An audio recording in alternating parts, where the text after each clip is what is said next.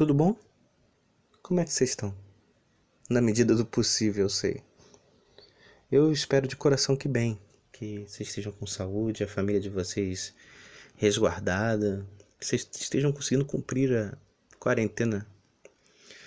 É, eu sei que a saúde do brasileiro já anda debilitada pelos acontecimentos da pandemia, mas peço desculpas desde já por mais um episódio. Eu precisava desabafar, gente. Eu levei nesses três, quatro meses né, de quarentena muito tempo refletindo se valia a pena fazer mais um episódio, pensando justamente em vocês. Porque a realidade já está difícil. E mais um episódio falando de Vasco e da minha vida, aí eu sei que é uma dose cavalar de tristeza e sofrimento. Então, pegue a sua água, se tiver aquele Rivotril do lado, deixa preparado e vamos começar mais um episódio de Ó Vida, Ó Vasco. Eu não sei como que vocês estão lidando com a pandemia, com a quarentena. É, talvez a gente só vai ver isso no mundo, né? não a gente, né? mas a Terra só vai passar por algo parecido com isso daqui a 100 anos. Já refletiram sobre isso?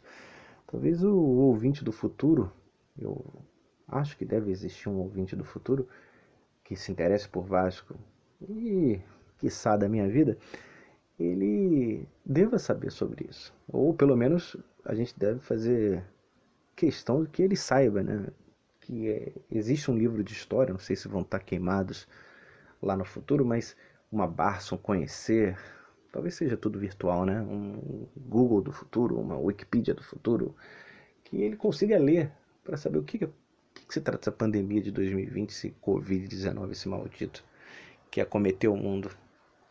É, a gente sabe que nesse momento a principal arma contra o vírus e a transmissão dele é ficar em casa, o isolamento, porque não existe um remédio específico para tratamento, por mais que alguns desejam, e não existe vacina. É, essa situação é para lá de bizarra, porque não existe uma vacina médio prazo. As pessoas estão fazendo, as pessoas, os cientistas estão fazendo essa vacina, caro leitor do futuro, que já espero esteja a vacina do Covid-19 devidamente na sua carteirinha, é, agora. Não sei se eles não tinham conhecimento de que poderia acontecer algo de novo 100 anos depois, é, mas aconteceu. Então o isolamento se tornou essencial para preservar a nossa vida, a vida da nossa comunidade, dos nossos amigos, da nossa família e não sobrecarregar os hospitais, porque os hospitais sobrecarregados fazem com que as pessoas fiquem muito mais vulneráveis ao óbito, infelizmente. É... Essa introdução toda talvez seja muito importante para que a gente tenha uma noção da realidade que a gente está vivendo e de como é supérfluo nesse momento, nesse junho de 2020, a, a vida dentro do campo do Clube de Regatas Vasco da Gama. É, a gente está com 1.200 mortos por dia. E, infelizmente, o nosso mandatário, Alexandre Campelo, quer porque quer praticar o esporte bretão. E ele não, né? Ele vai estar no camarote. Quem vai estar praticando são os jogadores se expondo ao, vírus. É, já na reapresentação pro famigerado Campeonato Carioca, 16 jogadores foram testados positivos pelo Covid. Olha o, olha o risco que a gente está colocando as pessoas, a gente não está falando de futebol, a gente está falando de pessoas, de famílias. É... Mas Campelo parece um tarado de frente a uma banca de jornal no centro da cidade. Ele precisa pegar aquela Playboy de 1978. Então Campelo precisa ver o Vasco da Gama em campo, mesmo que seja contra um time fantasma. Ele precisa expor a torcida a uma sensação de dualidade. Ele precisa não, ele faz com que a, a, a torcida fique entre a cruz e a espada de amar um clube e querer, óbvio, ver em campo o time, por mais tenebroso que seja esse time de 2020, mas ao mesmo tempo preservar o que é o mais básico para nós, seres humanos, a vida. E ter empatia com o próximo, com os jogadores, com o treinador, com massagista e toda a equipe do Vasco e dos outros jogadores e dos outros times. A gente não pode ser frio, a gente não pode ser tão millennium para a realidade. É... Campelo parece um tiozão querendo ter aula de skate às 4 horas da tarde na lagoa enquanto morrem 1.200 pessoas. É basicamente isso. E o pior, o pior dessa situação é que o Vasco é o nono colocado no campeonato carioca. Sério, eu vou repetir, talvez vocês não se recordem. O Vasco é o nono colocado. O Vasco perdeu do Fluminense. O último jogo do Vasco foi contra o Fluminense e a gente perdeu. Vocês estão entendendo a gravidade?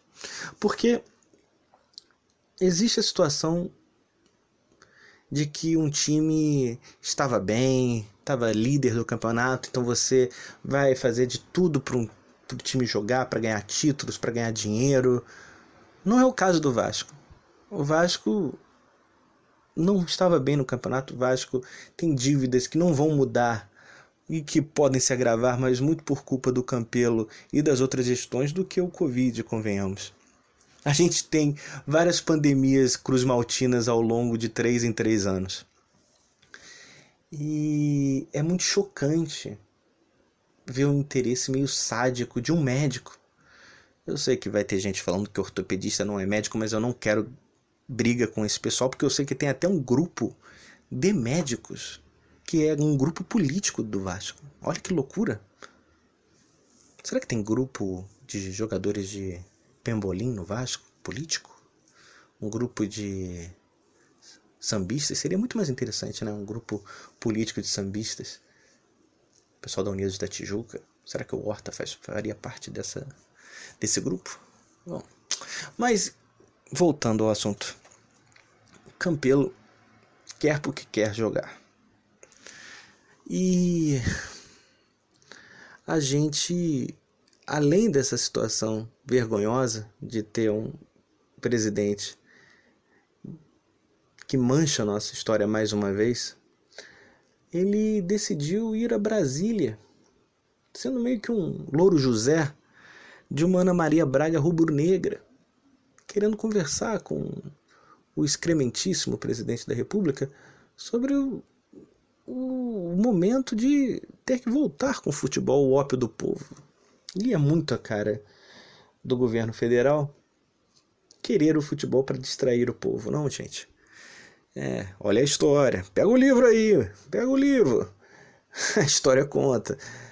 Então a gente está nessa situação bizarra de ver um Vasco da Gama que vem muito mal, que jogou a Copa do Brasil mal, que jogou a Sul-Americana mal, que não vem rendendo o Abel, que era o, o testa de ferro do Campelo, não aguentou dois meses fez tudo ao contrário. Ele lá no final de 2019 para 2020, o Abel batia no peito falando que ia seguir o modelo do Lucha, que era um modelo bem ou já mal, com um jogador. É, o Felipe Bastos também voltou, mas o Felipe Bastos já é de casa. Eu tô falando do Cano. O Cano foi o único jogador e, e realmente foi uma aposta positiva, né? Porque foi um tiro certo, vamos dizer, do Campelo nesse aspecto, porque eh, se não fosse o, o Cano, talvez a gente já estaria desclassificado da Sul-Americana. É, a Copa do Brasil a gente perdeu em casa do Goiás, um time horroroso também. Então, o contexto para se jogar futebol já é bizarro.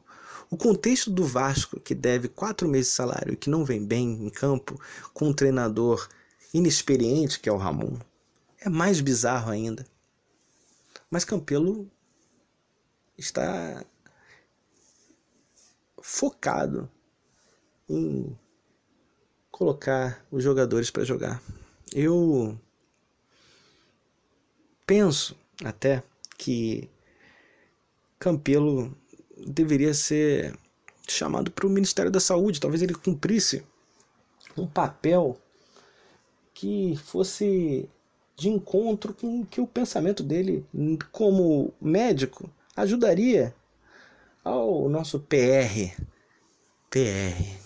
É, procura aí o que é PR no Google, ouvinte do futuro. Vamos ver se você vai entender que é presidente. Nunca vi isso, mas deixa pra lá. Então, a gente está nessa situação que a reflexão. E aí vem um ponto importante que talvez venha o baque. Porque esse contexto histórico, o ouvinte que é antenado, ele já sabe.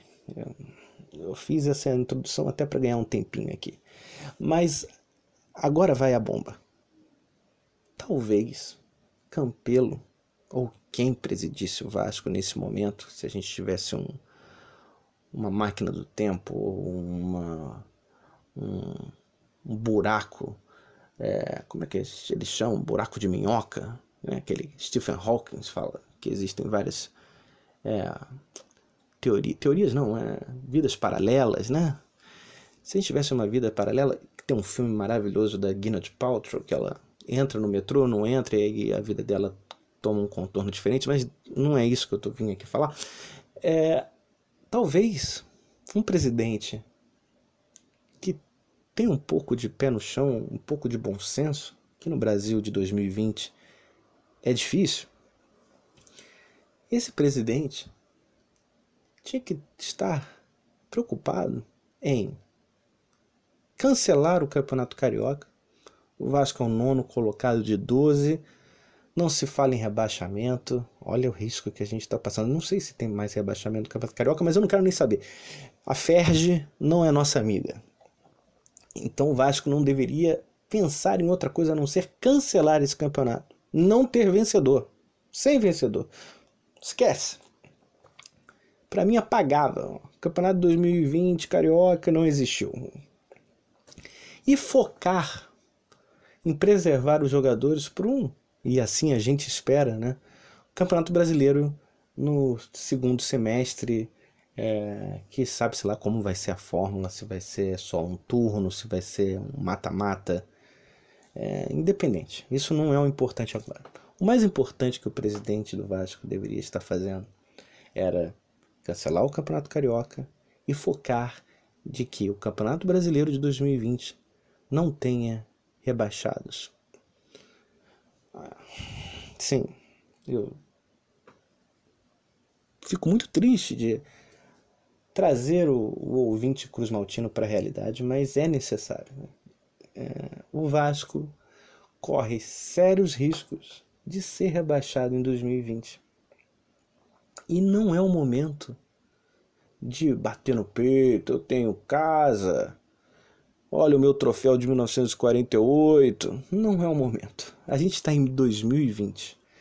A gente não tem um time. A gente tem um técnico que é a primeira experiência para valer dele. Eu amo o Ramon.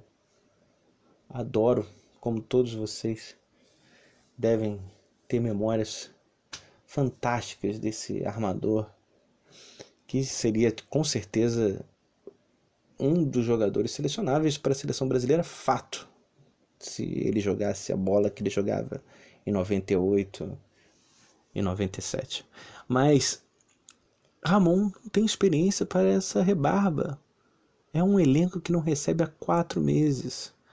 É um elenco que perdeu recentemente o Marrone, atacante que também não vinha bem, mas o Thales não vinha bem. Então a gente, aquela estrutura, o esqueleto Thales Magno, Marrone é, e o Ribamar, o Rossi em 2019, aquele trio na frente já, já era. a gente não conseguiu esse, esse período do Abel de dois, três meses, serviu para nada. Serviu para trazer fios brancos na nossa cabeça e desmoralizar a história do Abel Braga. Infelizmente, a gente queria torcer, torcia para que fosse diferente, mas o histórico dele no Cruzeiro e no Flamengo foi terrível. É, mas o Campelo precisava de um escudo para a desastrosa presidência que ele exerce. Então, nada deu certo para o Vasco até março de 2020 nesse ano. Que circunstância, em que crendice em que babalorixá, em que cartomante, em que borra de café você acredita, caro ouvinte, que 2020, em dezembro de 2020, o Vasco vai passar incólume dessa tragédia que se chama pandemia e Campelo ao mesmo tempo agora? Não vai passar. Lembrem o histórico do Campelo. Primeiro ano do Campelo a gente teve aquele jogo de matar qualquer um contra o Lisca doido e o Ceará, que se a gente perdesse aquele jogo, já era, segunda divisão. 2019 encontrou um Lucha ainda tirando uma força, sabe-se lá de onde, com a pica levantada lá para cima, com os erros que o Lucha vem cometendo. O Lucha não é mais o mesmo. Mas pelo menos ele arrumou a casinha e fez com que o Vasco ficasse naquela zona água de salsicha, mas até o jogo do Cruzeiro você sabe, você sabe, o ouvinte sabe, a gente não estava tão tranquilo não. Se não fosse aquela bolinha do Guarim, era ainda capaz do Vasco salvar o Cruzeiro nessa e ainda se ferrar. Mas deu tudo certo. Mas assim, na penúltima, antepenúltima rodada, foi na antepenúltima. E para coroar o ano ridículo do Vasco em campo, porque a torcida com o número de sócios, com, com a campanha que ela mesmo bancou. É... Então nós tivemos aquele jogo horroroso contra a Chapecoense que foi muito ruim. Vocês lembram? Eu estava naquele jogo no Maracanã. Essa é uma, essa é uma saudade que eu tenho da torcida do Vasco, de vocês, de abraçar o estranho, de tomar aquela cerveja quente, de ter que ouvir pela 18ª vez a música da Lecha. É disso que eu sinto falta. O Vasco em si, o campo do lateral Henrique ao goleiro Fernando Miguel, a discussão, ai, o, Fer... o Ricardo Graça tem que ser titular. Isso eu não sinto falta alguma. E eu gostaria que vocês também não sentissem. O que a gente precisa focar é no futuro do Vasco. O ouvinte do futuro, ele sabe o que aconteceu em 2020. A gente não. Eu, que sou um, um apreciador, vamos assim dizer, das previsões astrológicas de virada de ano, ninguém falou bem do Vasco e ninguém falou da Covid. Então, assim, se eles erraram na Covid, talvez eles tenham acertado no Vasco. A gente corre sério risco de rebaixamento. O que o Campelo e quem quer que fosse o presidente deveria estar focado em preservar a instituição Vasco da Gama, que não paga jogadores há quatro meses, e eu não estou falando nem de sessão de imagem, que aí está mais enrolada ainda. É uma situação que faz com que o jogador consiga rescindir o contrato com uma simples petição na Justiça do Trabalho, uma liminar acaba. Vocês estão entendendo a situação, a gravidade? E é um ano de eleição, supostamente, claro, porque eleição no Vasco, online, esquece. Então vai ser presencial. E vamos torcer para Deus que o Covid tenha dado uma maneirada, porque reunir toda aquela galerinha no no salão da lagoa é complicado e eu vou ficar por aqui porque senão é, meu advogado vai brigar comigo que eu estou fazendo ilações contra os nossos queridos e amados beneméritos. Não é isso. É, o que eu quero é trazer um pouco dessa angústia que eu sinto. A luta do Vasco esse ano é para não jogar. É para jogar a bola para fora do campo, para furar, é para sumir com gandula. Vocês estão entendendo a situação? A gente tem um técnico inexperiente, a gente tem um ano de eleição em que a briga vai ser gigante, a gente tem um presidente inoperante que virou Louro José da Ana Maria Braga rubro-negra, e a gente não tem um time. A gente não tem um time, a gente não vai ter reforços de qualidade. Ah, mas o Marrone não estava jogando também, mas ele já pelo menos ele já conhecia os dramas. Trazer alguém novo pode ser pior. E quem novo vai querer vir para o Vasco nesse momento? Eu queria uma máquina do tempo para bater um papo com meu ouvinte do futuro e saber como é que vai acabar 2020. Mas tenho sérias dúvidas se o Vasco vai resistir a um campeonato com todo esse contexto que nós estamos passando. Era isso. Vocês estão bem? Eu pergunto novamente porque eu sei que é que é brabo. É... Eu não sei o que vocês acham. Eu queria ouvir de vocês, eu queria trocar essa ideia com o meu querido ouvinte, ou a minha querida ouvinte. Por favor, deixe nos comentários do Twitter, desde que eles fala, o que você acha do Vasco em 2020? Fica apenas café com leite? Seria o primeiro a brigar na CBF. Eu quero ser café com leite, não, não me deixa rebaixar, pelo amor de Deus. Ou não, somos o, o time tão vibrante, tão tão importante que a história está do nosso lado e que a gente não vai ser rebaixado. Já fomos rebaixados três vezes. E um detalhe, hein, o que eu lembrei agora, além para ajudar no comentário de vocês. Provavelmente o Vasco não contará com seu grande jogador em 2020. Em 2020 não, em 2019. A torcida. A torcida em 2020 também. Nós enchemos São Januário alguns jogos. O Maracanã, naquele jogo horroroso contra Campinense? Não me lembro agora. Vocês lembram daquele jogo? Aquela bola na trave que o cara acertou? Travessão? Puta que pariu. Para vocês verem. A, o grande motor desse time se chama torcida. E a torcida não vai para campo. E nem na arquibancada.